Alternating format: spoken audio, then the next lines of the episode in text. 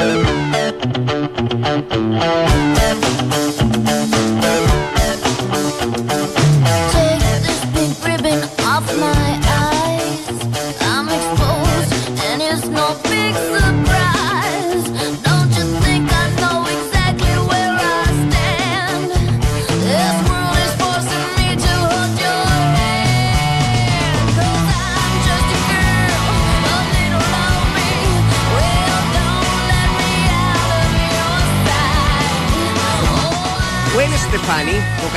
De la banda californiana No Tap, cumple hoy 48 años. ¿La conocen la rubia? Bueno, fue en 1976 que junto a sus compañeros de ruta musical comenzaron una carrera de altos y bajos donde recién, en el tercer álbum, logran conseguir réditos con canciones como esta, Just a Year.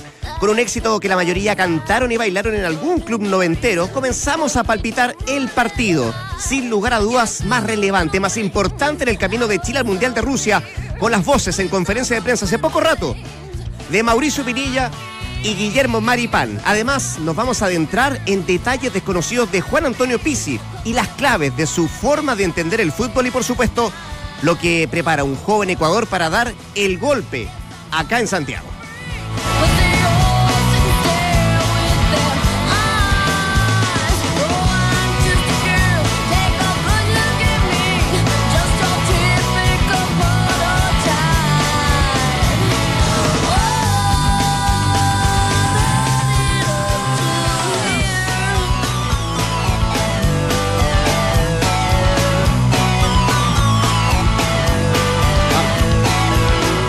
Son las 2 de la tarde con 4 minutos, un poco pasados en el tiempo, 2 con 4. Estamos iniciando esta edición de Entramos a la Cancha acá en Duna, en la 89.7. Y nos puede escuchar en cualquier parte del mundo, en cualquier parte del planeta, en www.duna.cl a través de nuestras redes sociales. mm, Arroba Radio Duna en nuestro Twitter y también nuestro Facebook. Ahí nos puede no solamente escuchar, sino que también mirar. Ver la cara, por ejemplo, de ¿De Dante? Poli, de Valdemar Méndez, Rodrigo. de Claudio Palma y de la gente que está al otro lado del vidrio. La gente del bar La con gente del visita, bar. con visita incluida. Bonitas visitas, es. hermosas visitas, atractivas visitas. Ah, atractiva Ante visita. tanto hueón feo, perdón. ey, ey. Perdón, es que se me sale la cadena siempre, regularmente. La Bella y las Bestias. Sí. Las, las Bellas. Siempre al lado un hueón feo y una mujer linda, es una cosa que nunca me expliqué y nunca logré tomar la mano. Nunca le encontré la vuelta al asunto. Pero es verdad. Saludos a Mauricio Israel. Un abrazo a tu señora que Sí. siempre nos escucha, Claudia. Saludos a Mauricio Israel. Hablan- Israel. hablando en primera persona. Un abrazo a Claudia, que siempre, siempre nos escucha feliz. Yo no voy a hablar de ustedes porque oh, no tienen currículum, tienen prontuario. Ya. Ah, Eh, ah, bueno. Eh, antes de entrar en materia, ¿Qué yo pasa, que soy más viejo que ¿Ya? ustedes, eh, le quiero mandar un saludo a Concep- Concepción, como diría una amiga. A Concepción, y hacer un poquitito de historia, yo siempre he dicho que, que la selección y el fútbol chileno no nace con esta gran generación dorada del fútbol, que antes también participaban en Copa Libertadores de América, antes fuimos campeones, en fin. Eh, Tercero en el 62, porque falleció un tipo a quien conocí mucho en los permanentes viajes a la cuenca del Biobío. Partió con 68 años Fernando Cavalieri Fernando Caballero. que era un, que era un jugador eh, bastante bien dotado, o sea, jugaba muy bien, muy bien al fútbol y después hizo campañas memorables en, en los equipos de, de Everton. En algún minuto, si mal no recuerdo, Cavalieri fue ayudante de Nelson Acosta en alguna selección, o fue técnico juvenil, Fue pero estuvo en el técnico staff. sub-20. ¿Viste? Estuvo claro. No tiene nada que, que ver con Cavalieri, el técnico de Palestino.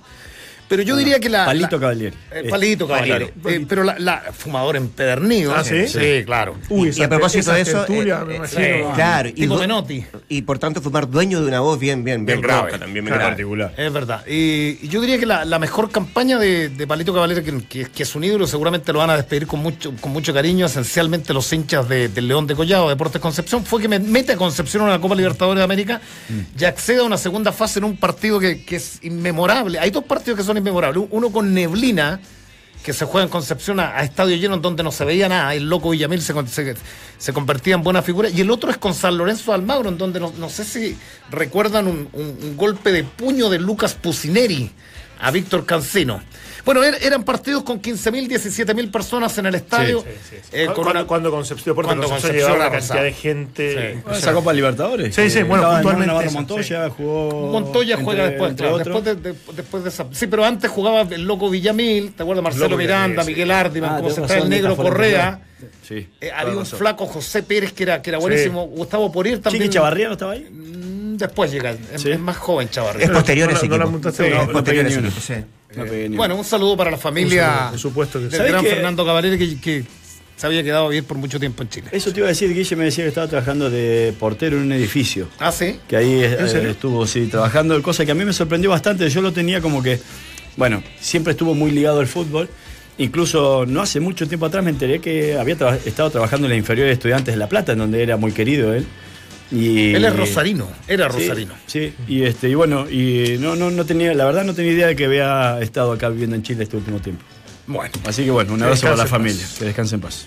Muchachos, la pregunta del día es: ¿le va a pasar la cuenta a Chile las ausencias de Díaz y Aranguis? Alternativa A, sí, porque son irreemplazables. Alternativa B, hay variantes. Es nuestra pregunta del día, en nuestro Facebook, nuestro Twitter, usted puede opinar. Vamos a meternos en este tema, ya vamos a escuchar la palabra de, de Mauricio Pinilla, que estuvo en conferencia de prensa ahí en Juan Pinto Durán, se completó la nómina, Medel Sí. fue el último en llegar, así es que mm, ya está trabajando con todo el equipo Juan Antonio, Juan Antonio Pizzi. ¿Son irreemplazables Díaz y Aranguis? ¿Don Dante Poli? Yo creo que los- lo- la, la selección lo siente igual.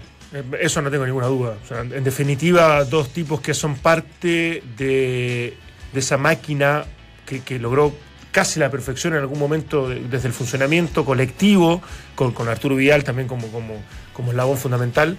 Eh, más allá del rendimiento actual, que efectivamente no era el óptimo, sobre todo de Marcelo Díaz, me parece que son jugadores que, que siempre le entregaron algo a la selección, que siempre ya entendían perfectamente lo que, lo que quería jugar y de qué manera tenían que realizarlo. Entonces, yo creo que sí se resiente, yo creo que sí son fundamentales. Y sobre todo Charles Arangui en esta última pasada, porque evidentemente iba a ser titular. Ahora, que son irreemplazables, no. Yo creo que hay jugadores que efectivamente han estado a la altura de las circunstancias cuando se les ha requerido. El caso del Gato Silva, el Tuco Hernández, es verdad, mm, lo podemos discutir y todo, pero por lo menos ya encontró a alguien desde cierta continuidad que le ha permitido eh, el equilibrio que, que en definitiva eh, pueda, necesitar este equipo, sobre todo en el partido local frente a Ecuador. Así que eh, no es el mejor panorama perder a dos jugadores importantes para un partido, una doble fecha como esta, pero hoy por hoy me parece que son jugadores que pueden ser reemplazables y esperemos que, que no se resienta tanto. Sí, a mí me da la sensación que, sí, que se va a resentir. O sea, eh, independiente de las condiciones individuales, creo que el producto final que entregaban era diferente. O sea, es, es la sumatoria de los dos.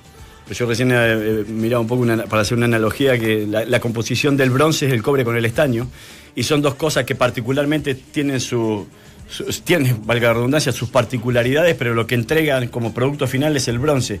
Y me parece que acá eh, es algo muy parecido. O sea, siempre esta, esta selección, y desde mi punto de vista estuvo sustentado y mucho, en el corazón de esta selección era Marcelo Díaz, Aranguis Vidal.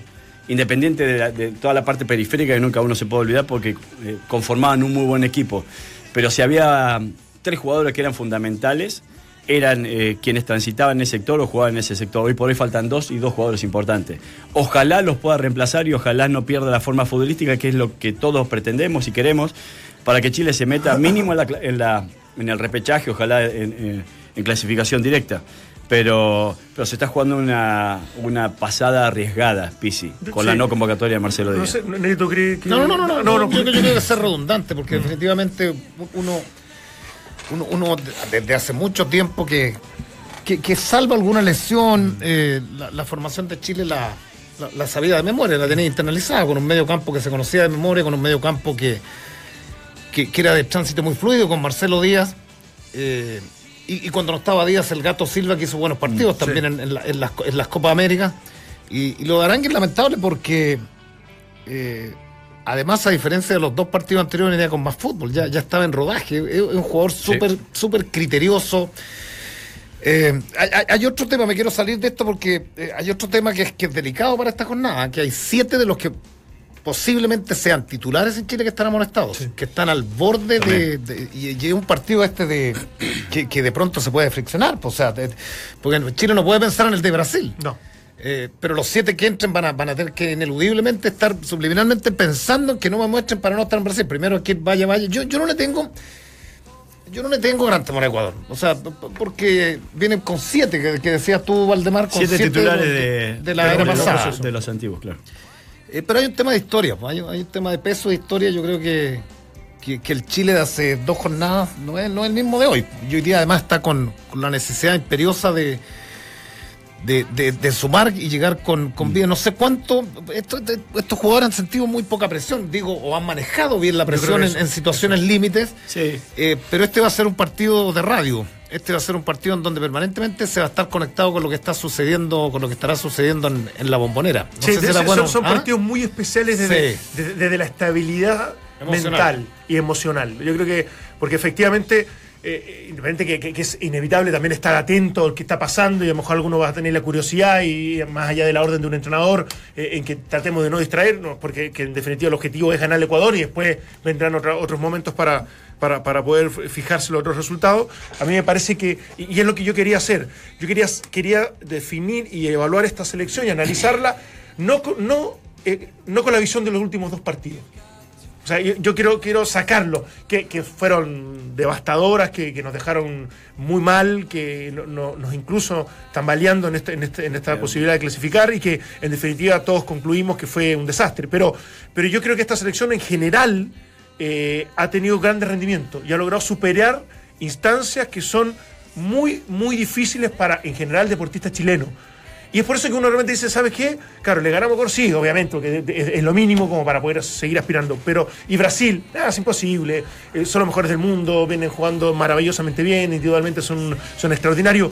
Pero, pero no, no tienen el derecho, por último, Sí, claro. en- sobre el final de este gran proceso, ojalá que no sea el final y que, y que se extienda hasta el momento, de decir, capaz que sea el, el ult- el corolario de, de este último, de esta última energía, de esta última categoría de selección, que puede ser cosa insospechadas. ¿Por qué no? Pero hay cierto, no sé si eh, hay cierto ánimo de, de, de- de- de un, de un pesimismo, todo, todo, me imagino que a ustedes les pasa también y, y el jueves, la gente está como Sí, está nervioso. No, pero a mí, no. nerviosa. a mí yo sinceramente Está- en esta pasada no. eh, eh, la gente, digo, en términos generales, se, se- se respira un ambiente, un, un ambiente de esperemos, porque de pronto sería muy distinto si, si el. Yo, es verdad, eh, Chile le hizo un muy buen. Tuviste el partido en, en Belo Horizonte, el partido que le hace Chile a Brasil, que fue Sí. extraordinario. eh, y que injustamente se habían puesto en ventaja los, los, los brasileños, son así estos equipos. Eh, pero de pronto este pesimismo tiene que ver más que con los otros resultados, más que tiene que ver con el último partido. Yo te aseguro que en cualquier, sacando a Argentina de pronto y a Brasil, con cualquier otro otro rival, uno dice, no podemos, va, y vamos a ir a buscar Sí, los tres sí, puntos. sí, Pero- pero es verdad, hay, hay un tema de, de- de realismo que te indica que Sí. este Brasil es, es tremendo. Pero ese este nerviosismo se ha instaurado en, en varios partidos y en varios países. ¿eh? Eh, a ver, uno vive. no, pero acá pasamos. No, no, pero uno lo vive desde acá. Pero hoy a la mañana escuchaba una entrevista del pibe Valderrama, en donde el partido en vez de jugarse a las 3 y media, se juega a las 6 y media con Paraguay. Y el pibe dice. Estaba Estaba Quemadísimo. No, fastidiosísimo. Dice, ¿por qué tenemos que jugar a las seis y media? Siempre hemos jugado a las tres y media. Vamos a perder algo que para nosotros es importante. Lo único que necesitamos es ganarle a Paraguay para meternos en el Mundial. Ya empezamos a dar ventaja. O sea, tenía un fastidio terrible. Uno ve programas de Argentina que enfrenta a Perú y Ah, es la misma situación. Sí, sí. Escucha programas de acá. Claro, eh, escucha programas acá y también está toda la misma línea. Pero porque es muy parejo. Porque claro, cualquier, cualquier resultado hoy por hoy te puede jugar muy a favor o muy en contra. Pero vuelvo a pensar y vuelvo a decir, yo creo que esta selección le gana a Ecuador, tiene los argumentos para ganar a Ecuador, estoy absolutamente de acuerdo con lo que decía Dante, se ha ganado el derecho a que uno confíe que aquello Sí. va a suceder, y más con los jugadores que están más a punto, incluso independiente de bajas importantes. ¿Y por qué no pensar en sacar un buen resultado en Brasil? Yo creo que esta, esta selección se ha encargado en los últimos 10 años de romper la historia, de hacerla triza, de hacerla polvo. claro, y, por qué, exactamente, por qué no confiar en que esta generación pueda seguir en esa misma línea hasta que definitivamente alcance su corolario final, que desde mi punto de vista va a ser el Mundial de Rusia. No, y, y además, ade- además que, que- que el tocar la gloria al ir a, a un tercer mundial consecutivo tiene, tiene otra arista también, que es la valoración de muchos jugadores. O sea, Sánchez, a mí me parece que va a, va a valer va a valer un, un- un precio con, con un mundial Sí. Sí, sí. que, que, que Con no mundial. mundial. Y, es- y eso, eso suele pasar en, en- en los seleccionados. Cuando- siempre cuando se hacen análisis dicen, estos son los grandes ausentes, porque quedan en el camino particularmente muchos jugadores que no van y que con su- el mismo Cristiano Ronaldo. Yo, yo te diría que en los últimos años Portugal, pero Portugal estuvo por, por mucho tiempo sin ganar nada. Sí. Entonces, sí, es, es verdad. un fiasco los mundiales. uno, uno tiene, tiene de pronto esa mirada, no sé si pesimista, realista, eh, lo que pasa es que viene cargada con los últimos dos. Es que ese es el tema, ese es el tema. ya, ya, ya. Eso eclipsa, da, lo- da la Claro. impresión de que, y, y de, de repente con justa razón, digamos, eclipsa todo lo que uno puede evaluar de esta selección y que termina por ahí hasta siendo injusto. Y, y diciendo, pero, pero, pero cómo dos partidos nos dejaron tan, tan, Mm. Tan frustrados y tan mal, porque efectivamente es real.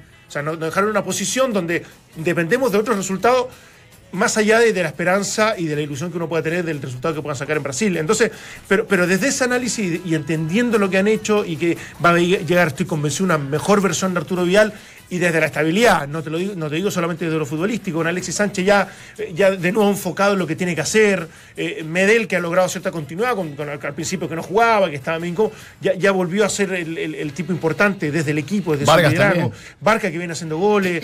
Eh, incluso, mira, mira lo que te digo, que seguramente lo vamos a escuchar. Pero, pero yo, yo veo en un Pinilla, desde su llegada, que, que puede ser un detalle medio pelotudo, ¿ah? pero veo desde, desde Pinilla y de varios otros que, que- que van con una energía, van con un, van con una, van con un respaldo, como que los veo confiados. Los veo contentos, los veo sabiendo que esta es la instancia para demostrarle a todo el mundo y ellos mismos de que en definitiva eso fue un tropiezo, que lo dejó muy mal, pero que se lograron levantar. Y eso me parece que se ha ido contagiando. Yo creo que la gente sí es pesimista y es realista con algunas cosas, pero yo creo que en el entorno de la selección y los mismos jugadores me parece Sí. que están ultra enfocados. Ultra, ultra enfocados. Sí. y eso es importante. Eso quería preguntarte, eh, abriendo las puertas de Juan, de Juan Pendurán hacia adentro, ¿es otro el ambiente? ¿Es Sí. otra la sensación? Sí. Porque escuchaba a Pinilla al principio decía, eh, mira, todos los partidos, como empezamos a trabajar, se ganen o se pierda, o los que se han ganado o han ido perdiendo, como en esta situación, han sido con tensión, dice. Pero este grupo está, está preparado para esa tensión. Sí, sa- ¿sabés lo que por ahí es eh, lo, más, difícil a vencer, entre comillas? Eh, quizás no tanto la historia, porque esta, generación se ha encargado de aquello, de dar la vuelta, sino creo que en los últimos cuatro partidos no ha podido convertir. Y me parece que es- eso es importante, porque, a ver, eh, esta, esta generación no ha sabido convivir sin concretar. Esta generación normalmente se generaba muchas ocasiones de gol. Esta es una generación que, independiente si más o menos, siempre eh, tomaba las riendas del partido y era protagonista en aquello.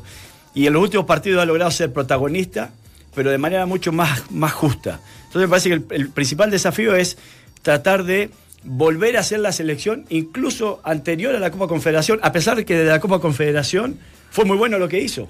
Pero allí también es- estuvo penando un poquito el gol. Fue estuvo muy bueno, yo te diría, fue muy bueno del tercer partido que ya se empieza a enchufar sí, por- Chile. sí, sí, exactamente, por eso que digo, pero anteriormente a esta generación de manera Ah, no, colectiva. yo estoy hablando de Estados Unidos. Pero la Confederación también, ¿te acuerdas que hizo un par de, También de fue- ventosos fue de menos a Sí, más sí, también. sí, fue de Sí, menos a también, más. también, pero volver a conectar con esa cantidad y posibilidades de gol que se generaba, independientemente si las concretaba todas o no. Me parece que eso es lo que, lo que tiene que tratar de encontrar la vuelta a Pisi y que mucho puede ayudar eh, eh, el punto con el cual va a encontrar a los jugadores en esta doble pasada, que es mucho mejor que la anterior. Por Usted, lejos. usted hablando de un proceso, de un ciclo de esta, de esta generación. ¿Cómo va a terminar? Bueno, esa, esa respuesta la da Mauricio Pinilla en la conferencia de prensa en Pinto Urán. Bueno, la verdad que a nadie le gustaría terminar de, de mala manera, pero generalmente en todas las cosas, cuando hay eh, eh, grupos muy exitosos, eh, cuando están terminando esos procesos, generalmente terminan mal. Ojalá no sea el caso, porque generalmente cuando hay una generación importante de jugadores, un equipo que anda muchos años bien, después viene un bajón y el cambio de jugadores, pasan los años, las edades, van ganando cosas. Eh, pero yo no lo veo en este caso, creo que este, este grupo se va a sobreponer a, ese- a esa, a esa, historia y vamos a tratar de que, todo esto, eh, de estas hermosas carreras que han tenido compañeros jugando en grandes clubes en Europa, eh, que han ganado cosas importantes, se pueda coronar con, con otro mundial y, poder, eh, poder, eh, poder seguir agregándole palmares a, su, a, su, a sus carreras. Creo que para nosotros no se nos pasa por la cabeza quedar fuera del mundial. Entramos a la cancha. La voz de Mauricio Pinilla, qué bueno que reculó, ¿ah? porque no se veía muy optimista respecto a esto, cómo, cómo terminan los ciclos. Bueno, pero tiene mucho de razón, ¿ah? Eh, generalmente aquellos ciclos muy, muy exitosos tienen algún momento, es como todo lo que, lo que sube tiene que bajar. Eh, bueno, en este caso él, pero después dice, "Oja- no creo que a este grupo le pueda pasar esto. Sí, por eso Em, te digo, yo- él, él confía de alguna manera en, en- en lo que todos establecemos, que, que este grupo todavía tiene, tiene vigencia. O sea, se- lo, lo ha demostrado hace no mucho tiempo. Tú me, tú me dijeras, ¿sabes qué? Pasaron ocho meses, un año, eh, los jugadores ya bajaron todos de liga, ya Alexis Sánchez está jugando en un equipo de medianía de la tabla de Alemania. ¿Qué pasa? Y pasa mucho. En definitiva, eh, y en algún momento vamos a vivir a lo mejor esa realidad de que en tres, cuatro años más no sé, Vidal esté en equipo de la Premier League, pero no, no de los más conocidos, ya no como un titular indiscutido, etcétera, etcétera. Pero yo creo que ese momento no está todavía. Este juego desde lo individual, mira, más allá de lo, de lo que han hecho como, como, como, como equipo, yo creo que todavía este, este, este grupo de chicos está en su plenitud. Está en, su- en el momento en que, efectivamente, yo para mí, desde lo individual, para mí sí. Este, para mí es el mejor Alexis Sánchez de la historia. Lo es, porque lo ha demostrado la Premier League. Es, es el mejor eh, Arturo Vidal de la historia. Es mucho más completo que el de la Juventus, mucho más sabio tácticamente, más allá que se puede desordenar y su versión a lo mejor en, Chile no compensa todo. Eduardo Vargas por fin logró una regularidad que hace muchos años no encontraba. Y, y en eso para mí me, encanta. Está bien, Bravo no juega, sí. eh, Efectivamente, a lo mejor ahí podemos encontrar. Alexis Arangui volvió a retomar la titularidad en Alemania, en un equipo importante y con mucho más protagonismo que, que él mismo lo ha reconocido. Entonces, nuestros estandartes en general siguen manteniendo y siguen estando en el mejor nivel. Y eso para mí siempre va a ser. ¿Tú, crees, tú crees que le queda cuerda? ¿Seguir subiendo al cerro, la curva o, por, por algo ya le quieren hacer el mejor contrato de, de- de- de- del todo el Valle y de toda la Bundesliga porque entienden y valorizan lo que hace Alexis Sánchez. Hasta hace poco lo iban a comprar en 80 millones de libras esterlinas. O sea, si, si hoy día ese valor no lo justifica su mejor momento individual, no entendería cuál es. Desde esa objetividad. Sí, no, eh, yo, ah, esto Capaz que como- como equipo, sí, puede claro, ser. Eso Puede ser, Esto- puede ser. Hay tres, cuatro superclases que quizás Gary Medel es el único que ha podido de- deambular un poquito más en el último tiempo, a pesar de que está en muy buen nivel también, pero no, no ha seguido creciendo como lo hizo Alexis Sánchez o, o- o el propio Vidal, que son dos, porque Bravo lamentablemente por ahí no ha tenido la continuidad que venía teniendo, entonces eso tenta un poco también de alguna manera, aunque no se haya notado. Pero digo, en el colectivo, si uno analiza desde que empezó esta generación hasta, hasta ahora, incluso los procesos eliminatorios, clasificó con Bielsa, creo que fue segundo, con San Paoli clasificó un poco más abajo y ahora está peleando el repechaje. Si uno ve el porcentaje de rendimiento también con los técnicos, el mejor fue, o uno de los mejores fue el de Bielsa, después de San Paoli y ahora ha bajado bastante. Si uno ve el promedio de gol, que son cosas, son, num- son números Sí, sí, nomás, sí, ¿eh? sí. pero No, el no, pero promedio, te va de- marcando el promedio de gol también. El mejor promedio de gol fue el de Bielsa, después el de San Paoli y, y ahora este no llega a uno incluso. Entonces, hay algunas, hay algunas advertencias que uno la puede hacer en un lineamiento de tiempo que te va marcando si ya pasaron su pick o Sí, si pero- están en una Yo curva. creo que, pero, pero yo creo que hay otra arista también que, que uno podría tirar a la pelea, a la mesa. Que es un tema de mecanización, que, que uno sabía cómo jugaba esta, esta selección. Nos gusta, este, eh, eh, se trajo la Copa de, de- de Estados Unidos, Unidos, fue finalista contra, contra Alemania, pero dista de la. no estoy hablando de, de puntaje, dista mucho de, de- del cómo jugaba San Paolo y de pronto con esa juventud Sí. de, los jugadores chilenos, claro, podían soslayar el que, el- es que es verdad, que, a lo mejor no, ten- no tuvieran la madurez o, o- o- Claro. o los puntos altos de hoy, Sí. pero avasallaban con lo otro. Sí, pero te digo una cosa. Con la mira, mira, intensidad, mira, con el vértigo, con la juventud, eh, con, la, con, el el, ímpetu, hambre, sí. con el ímpetu. De, de pronto también son factores. Este, Pero este tema de, de- Yo sé que es difícil poder mantener, poder mantener una regularidad. Además, una regularidad, y uno, uno dice desde Canadá, y son prácticamente. los- la base eh, eh, eh, es prácticamente la misma. Entonces uno dice, llevan 10 años entregándonos Exacto. triunfos, llevan 10 años. Y lamentablemente, y esto acá por, no, no sé si por omisión, en algún, en algún caso si uno tuviera una crítica con alguno de los técnicos por, por no ir incrementando de a poquitito, porque sabemos, hay mucha diferencia de los que están afuera. Fue San Pauli que uno decía va a morir con, la, con, con- con las botas puestas porque quiere rendimiento, rendimiento, quiere, quiere pasar a la historia, eso es lo que se hablaba. A mí en eso, a mí, a mí en eso, Pise, a mí me, me, me ha gustado. El, el- el de que paulatinamente, yo lo dije antes, me gustaría ver a Cortés por la experiencia, porque creo que está pasando un mejor momento que, que Toselli. Sí. El ahora, lamentablemente, esto es- estamos ahí en, en- en el borde del, pero del digo, redespegue. Yo, yo sé que ya en definitiva son cuentas que son ca- casi, casi una tontera, pero si Chile ganaba esos dos partidos anteriores, que- que- desde, desde la, desde la superficción, evidentemente, Chile estaría segundo en las clasificatorias ya prácticamente clasificado. Lo que daría, me, parece, una, una realidad mucho más cercana a lo que ha hecho esta selección. O sea, porque el que hoy día está dependiendo de otros resultados para poder clasificar, yo creo que no, no, no corresponde a la clase y a la categoría de este equipo. Y mira que puede sonar pa- paradójico, pero yo siento que este grupo de jugadores, incluyendo al técnico después de lo que ha hecho, este grupo de jugadores en el, en el Mundial que viene puede encontrar esa gran madurez que lo haga superar ciertos ritmos, que, que haga ser el partido contra Portugal algo que en definitiva lo instale en instancias me- muy, muy superiores a lo No, que ha hecho los dos anteriores. No, no vamos a entrar en el tema que, que permanentemente debatimos acá, el, el- el donde, el, donde, el donde marca, en tres cuartos, marco lo espero, no, no, no.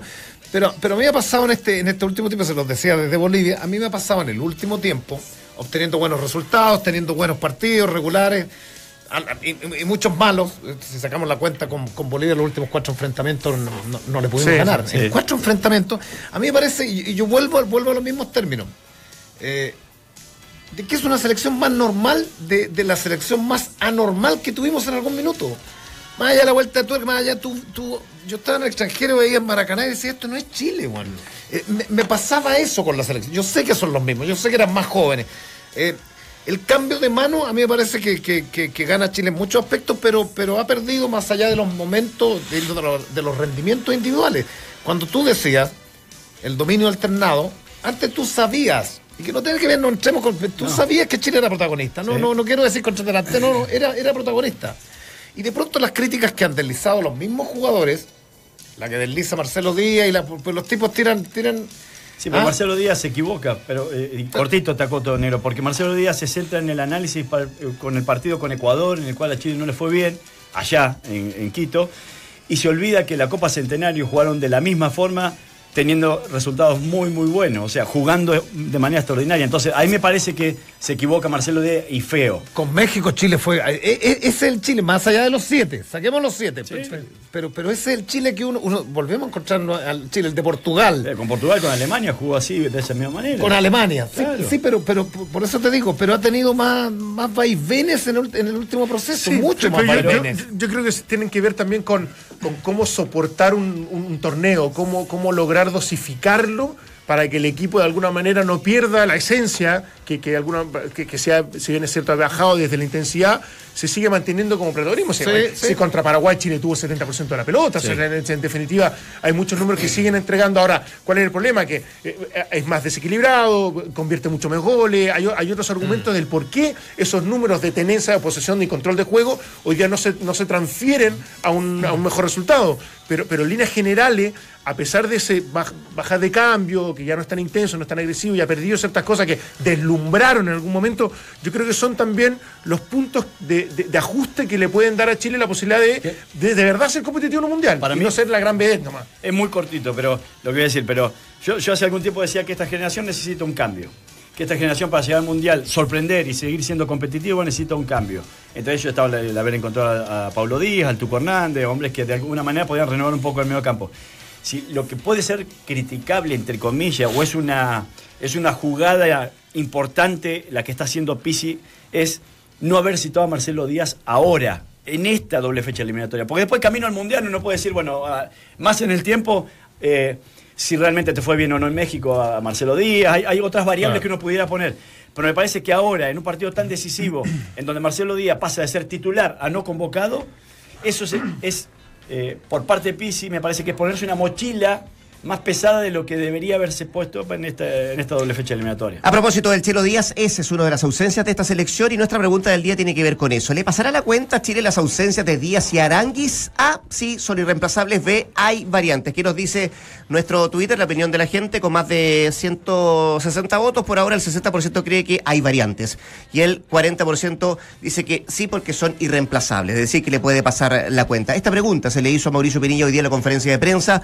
¿Tendrá la capacidad mm, Pisi como para reordenar este mediocampo que, ojo, puede ser inédito? Porque todavía está en duda la, la posibilidad del Tuco Hernández de si puede estar el jueves ante Ecuador. Escuchemos la, la voz de Mauricio Pinilla. Sí, la verdad que es difícil cuando uno está jugando por un largo periodo con, con los mismos jugadores eh, y sobre todo cuando lo vienen haciendo de una gran manera. Eh, es difícil, pero, pero como te decía anteriormente, creo que hoy eh, tenemos que mirarnos las caras los que estamos dentro y los que están en condiciones de afrontar este nuevo desafío. Creo que si por algo están acá, o sea, si están acá es por algo eh, y, creo que el técnico vio que tienen las condiciones como para reemplazar a la gente que no va a estar. Eh, es lamentable que jugadores como Charles de repente que están, están acá pero están lesionados no poder tenerlos en el partido. El Tucu se va a ver seguramente en los próximos, en los próximos días, pero creo que el técnico tiene las capacidades necesarias para poder reestructurar ese medio campo y dejarlo en función del equipo para que, para que pueda ser el mejor partido el día jueves. Entramos a la cancha. La voz de Mauricio Pinilla, que digámoslo, estuvo en la conferencia de prensa con Guillermo Maripán. 94 preguntas para Pinilla, 6 eran para, para Maripán. ¿ah? De, un- de un total de 100 más o menos que se hicieron hoy día en la conferencia de prensa. ¿Habrían esperado a otro jugador ustedes de La Roja en esta conferencia? La única de jugadores ante el partido. Ah, sí, uno, uno ah, siempre, siempre quiere escuchar a, la- A los más a- grandes. a los líderes, claro, un Alexis Sánchez, porque sobre todo, a mí me ha encantado escuchar a Alexis, porque, porque a él se le nota mucho su estado anímico, su humor, su forma de, de- de- de- de haber llegado. Entonces, eh, cuando uno lo ve más, más osco, más, más arisco, más, más distante, Es muy natural. porque es muy natural, él no, no lo- no puede fingir eh, en ese sentido. Entonces, haberlo visto en esa naturalidad, eh, lo espontáneo que es, hubiese sido una buena radiografía de lo que están, está viendo él y el equipo en general. ¿Les parece si vamos a una pausa? Después Bueno. seguimos analizando, por ejemplo, ¿con qué porcentaje Chile va a enfrentar este partido de posibilidades de clasificar? Solo 22%. Te voy a dar los 11 que están con amarilla, 11. de los cuales podrían jugar 6 o Siete. 7. Ah, claro. ¿Ah? ¿Ya? Ya.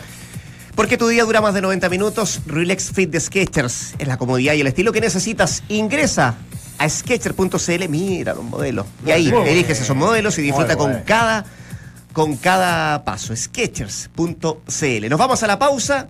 Aparte de estos temas, vamos a irnos más a fondo con la figura de Juan Antonio Pizzi. ¿Mm? Bueno. Saber cómo trabaja, qué es lo que piensa, sus opciones para el Mundial. El biógrafo de Pizzi estará Ah, conversando con nosotros. Pausa y ya volvemos con más. Acá entramos a la cancha. San Paoli prepara cuatro cambios ante Perú para quedarse con los tres puntos en la bombonera. Neymar, en caso de recibir amarilla ante Bolivia, no estaría contra Chile en el cierre de las clasificatorias. La FIFA aumentó el castigo al DT de Bolivia por gestos humillantes a la selección chilena. En el fútbol, otro de los duelos que llaman la atención es en la penúltima fecha de las clasificatorias, es el que se jugará en la bombonera entre Argentina y Perú. Porque un verdadero experto del mejoramiento del hogar sabe que los precios más bajos están en Easy. No esperes más. Inscríbete en mundoexperto.cl y elige tus propios descuentos para tus áreas de trabajo. Easy, vivamos mejor. Y en Europa todavía siguen los mejores partidos de la liga inglesa. ¿Te los vas a perder? Aprovecha y contrata DirecTV y disfruta la mayor cobertura del fútbol europeo. Tenemos más fútbol, tenemos DirecTV. Conoce más en directv.cl. DirecTV te cambia la vida. 2 con 36. Vamos a Buenos Aires, vamos a la Argentina. Tenemos en la línea telefónica a Diego Quinteros, autor del libro Pisi, creer lo imposible, que son detalles desconocidos, por cierto, de la vida del técnico de la selección chilena y las claves, por cierto, de su modelo futbolístico. Diego, ¿qué tal? ¿Cómo te va? Buenas tardes, gracias por atender la llamada. Sí, ¿qué tal? Buenas tardes, ¿cómo le va a todos? Muy bien, mira, acá está Dante Poli, está Valdemar Méndez, Claudio Palma, te saluda Rodrigo Álvarez, Diego. Eh, antes de entrar en el, en- en el libro, ¿cómo está el ambiente en la Argentina? Bueno, eh, con un poco de, de nervios y de tensión, ¿no? Como es lógico, eh, nadie imaginaba que Argentina iba a estar en esta situación a dos fechas del final de la eliminatoria. Me imagino como pasa en Chile, ¿no? Sí, eh, a propósito de lo mismo, me acuerdo en alguna, alguna entrevista que diste en junio pasado, que, que, que adelantabas un poco lo que podía pasar en la, en la eventualidad de que, de que Chile clasificara al Mundial de Rusia.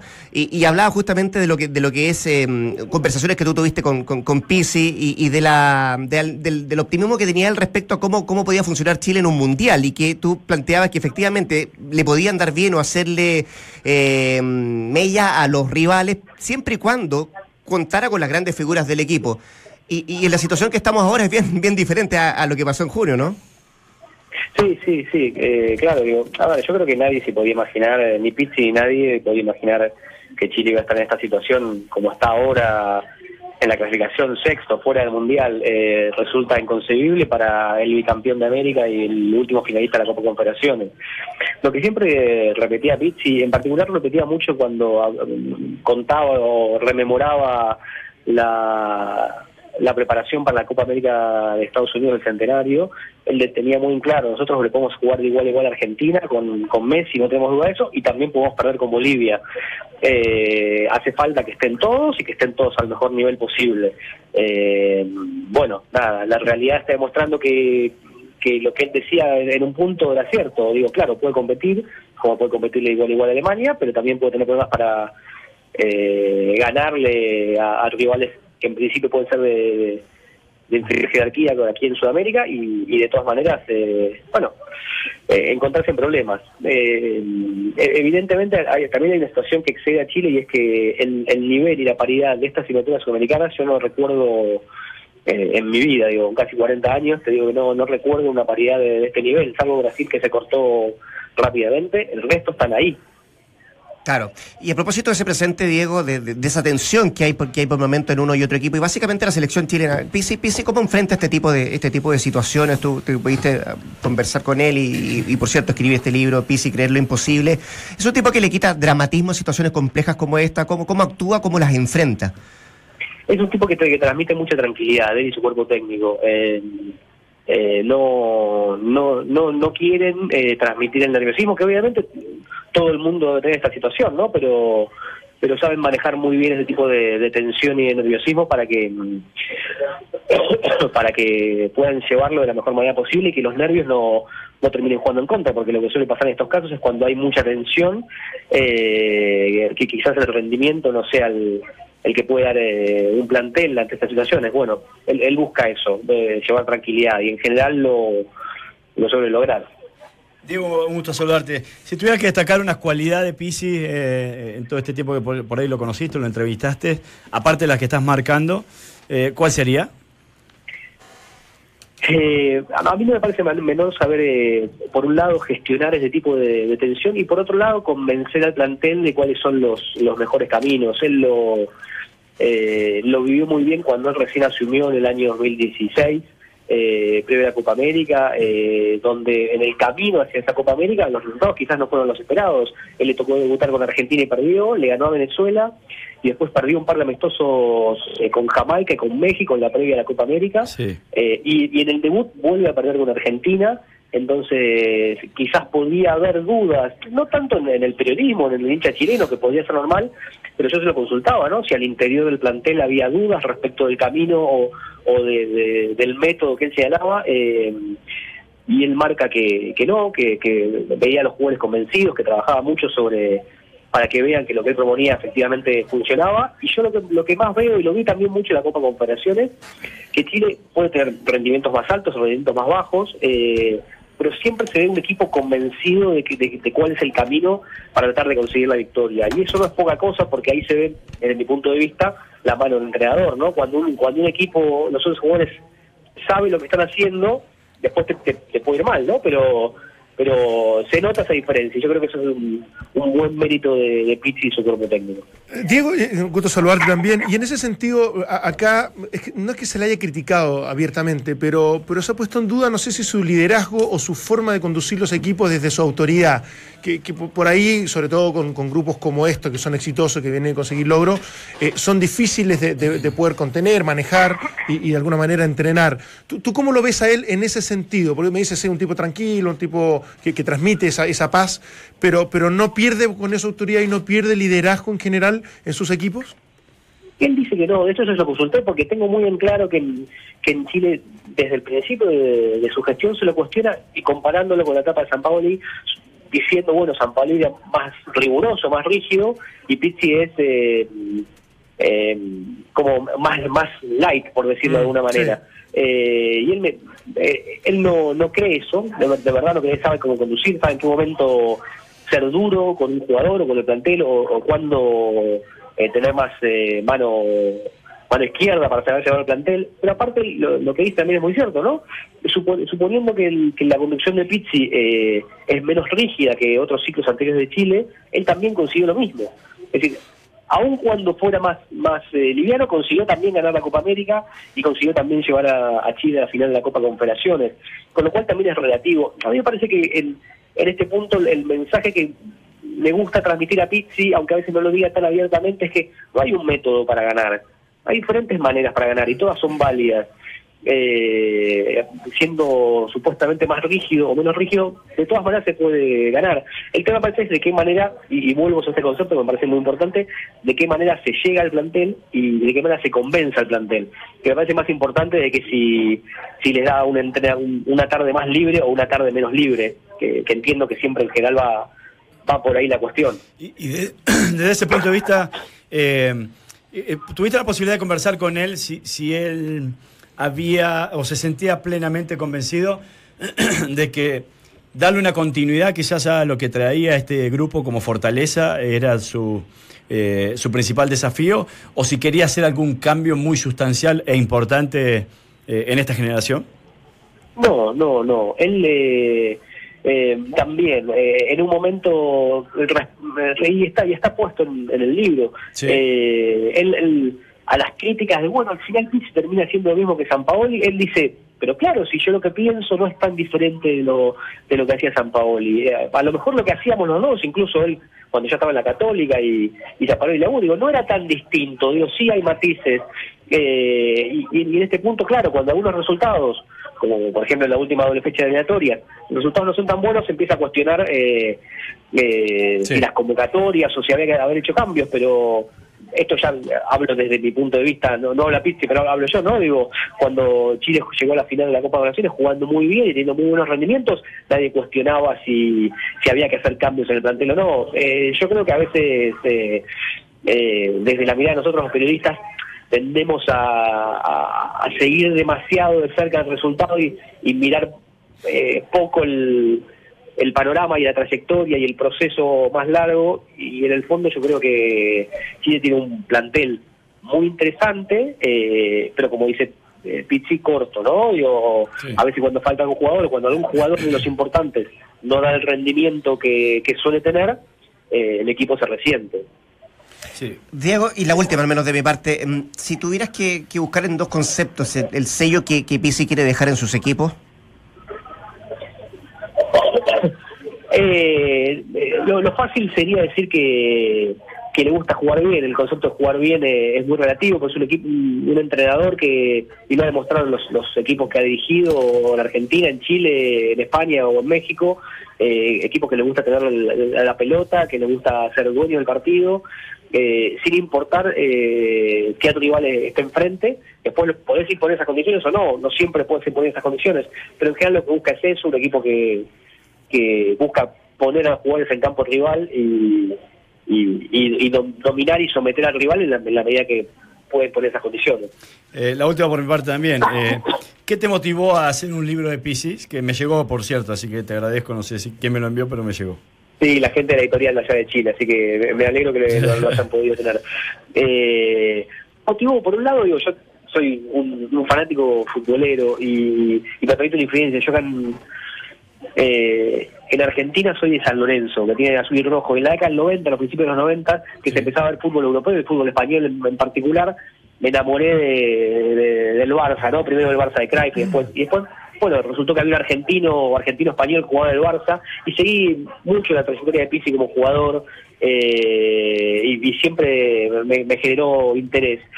Y cuando después ganó la Copa América, con una editorial de acá Argentina, se hizo un contacto con una editorial chilena, eh, nos pareció interesante contar eh, este personaje tan atípico que es eh, Juan Antonio Pizzi del mundo del fútbol, un tipo que, es muy particular eh, para el mundo del fútbol, un tipo que no, no anda ostentando lo- los logros que, que tuvo y que, que- que los ha tenido, pero no, no le gusta andar poniéndose cucardas, como diríamos acá. Muy bien, don Diego Quinteros, un millón de gracias por este, por este contacto, que esté muy bien, mucha suerte, ¿ah? Bueno, bueno, muchas gracias a ustedes y, y lo mejor para, para Chile y para, para el seleccionado. Perfecto, Gracias. que esté bien, Gracias, chao.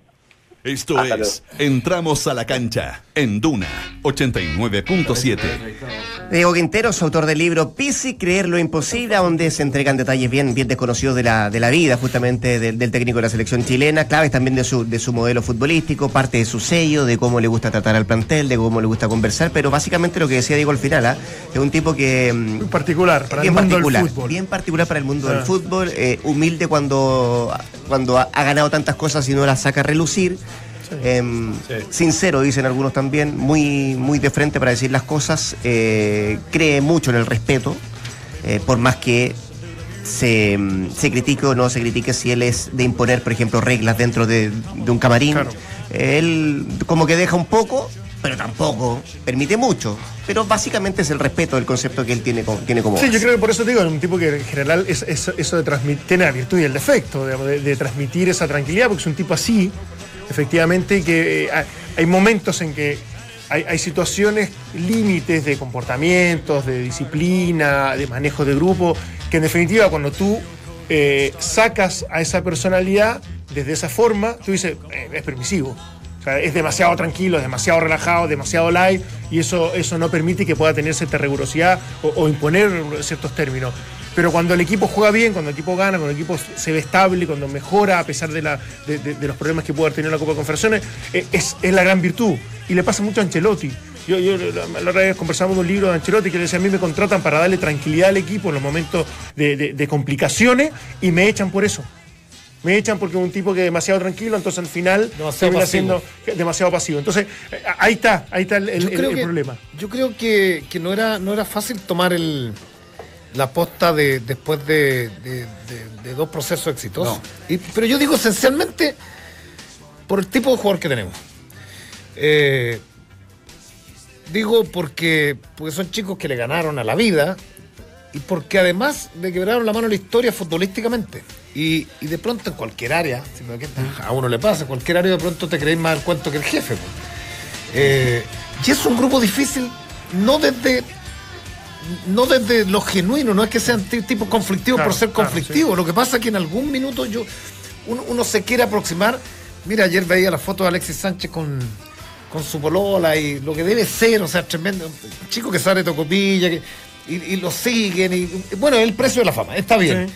Eh, pero al ganar todo no era, no era fácil el grupo. O sea, siempre se, se dijo, se- históricamente habían ¿Te acuerdas que se comentaba mucho lo de Católica allá, lo de Colo Colo acá? Pero acá exacerbado también por las luces, exacerbado por quién ganaba más.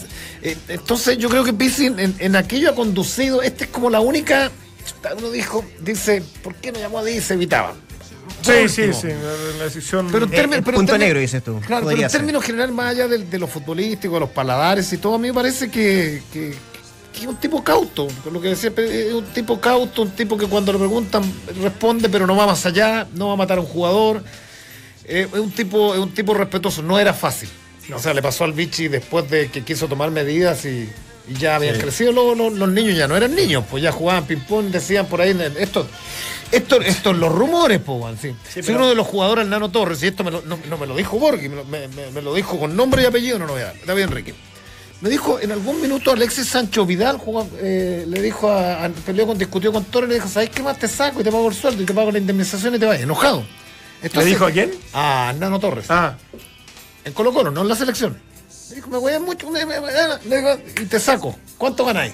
Entonces, el lidiar con esto, no, por eso estoy dando nombre, no, no, no es al voleo que me diga, no, esto lo está inventando. David Enrique me dijo en Colo Colo, amigos de ellos, compañeros, dijo, era complicado. En algún minuto ya empezaron a ganar mucho, en, en algún minuto se pusieron ya ídolos, en algún minuto la presidenta levantó el pulgar y, ahí vamos, y que juegue Arturo, o sea, porque Claro, claro, claro, han conseguido tantas cosas y, y desde ese punto, y aquí termino, y desde ese punto a mí me parece que Pizzi ha hecho siendo muy cauto que de pronto no no no no, no, no existió esta Dentro de lo posible logró estabilizar. logró Sí, pero- estabilizar y llevar y llevar el vagón de, de- de- Sí, de- sí, Sí, no, es, fa- es- no ese es fácil, no es es, fácil, es un sartén con, con el mango bien caliente pues, Sí, para tomarlo. Ese, ese ser cauto que vos decís se necesita de demasiado, o sea, tenés que tener demasiado carácter para ser cauto.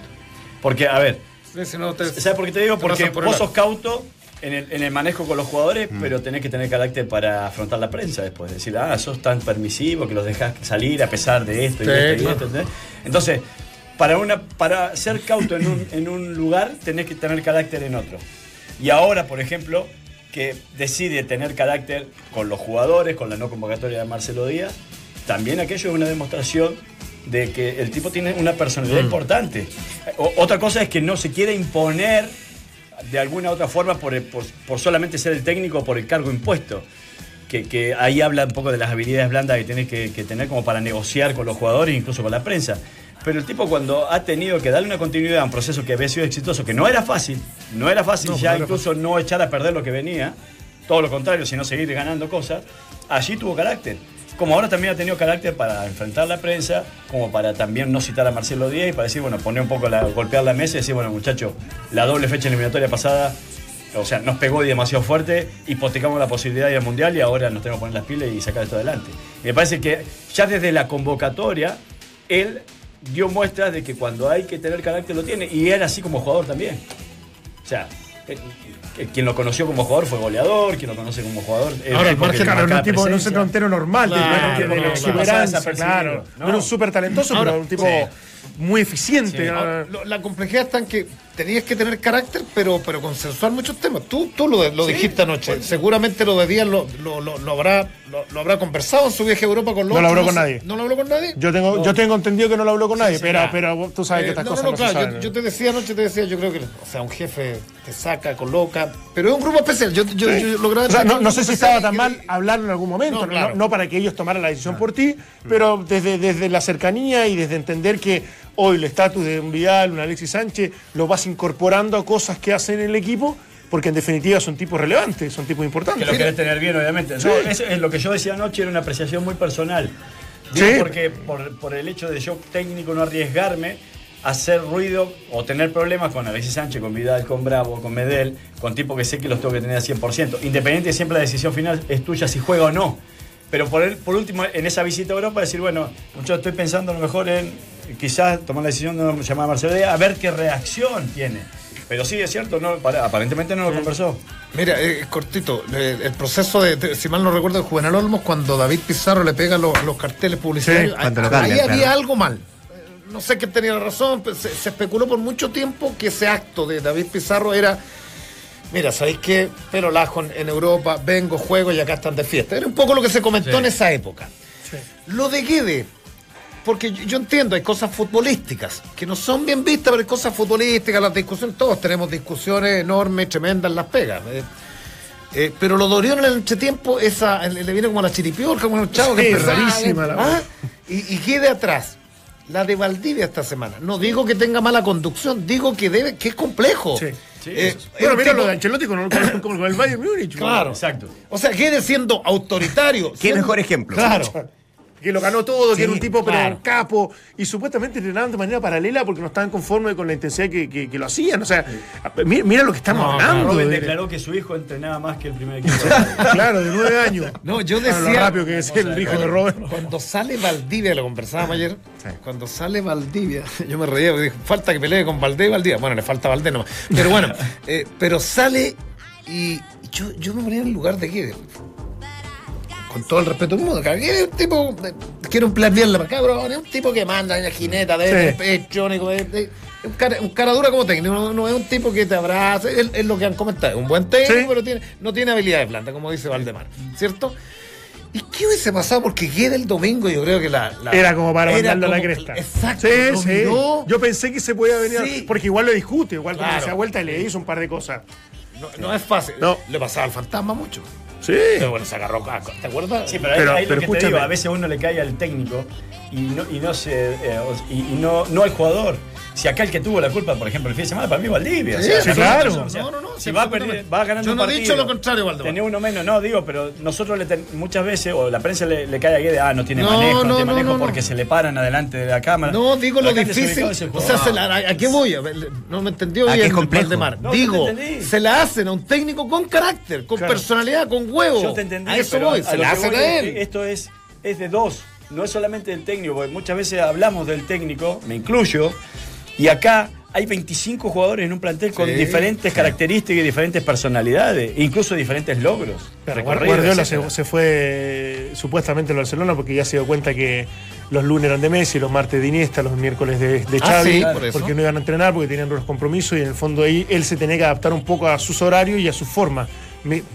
Guardiola. O sea, por, por eso te digo que al final. No, claro. eh, ¿qui- ¿Quién es el tipo más inteligente? El que es intransigente y el que es absolutamente riguroso y que con eso sus decisiones son, son ah, de, de esa forma, inapelable y con las consecuencias que tenga. O el tipo que logra, desde esa habilidad blanda, consensuar, ordenar, No, convencer. Sí, pero- y, y puta, qué difícil. Por eso Es Bielsa, cortito, por eso Bielsa muchas veces eh, él prefiere jugadores muy jóvenes que no tengan ese tipo de vicios, porque al no tener recorrido ni logro es más fácil pero- de convencerlo no, pero- e imponerse. Pero, pero tiene varios, varios hablan bien de los viejos, Vélez, varios que peleó con él, Chilaver y otros más, y dice fue el mejor técnico. Yo creo que, la- yo creo que Bielsa es único, tiene la parti- particularidad como Sí. todos los jugadores. Es, es único, un güey que no hablaba con nadie. Sí, pero la selección Eh, de eh, Chile no, era no, la más, la más joven en promedio cuando. No, no, no, estoy Bielsa. hablando solo de Chile. Yo veo mucho en la noche documentales, me, me clavo con historias de Bielsa y de muchos más, ¿ah? Y, y- y he visto una, una cantidad de, de- de testimonios Sí, y de la sí. vida de Bielsa y tú dices, Bielsa no hablaba.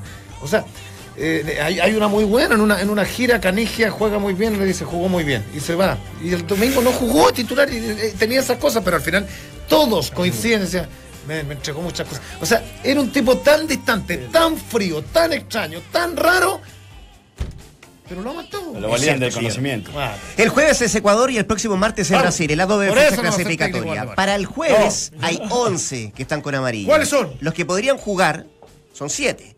Bravo, Mauricio Isla, Medel, eh, El Tuco Hernández, Eduardo Vargas, Alexis Sánchez, José Pedro González también cumple salita. Eso es lo que podrían jugar el, el- el jueves y que están con amarilla. Se suman Valencia, Gutiérrez y mm, Enzo Rocco. Que y Paulo Díaz, que también tiene, tiene amarilla. 11. Porque esto no se define el jueves, ¿cierto? Claro que no. Vamos a la, vamos a la hazaña en Sao Paulo. Mira, Mandado por mi querido Negrito Palma. Voy a, voy a terminar con la pregunta del día. ¿Le pasará la cuenta a Chile las ausencias de Díaz y Aranguis?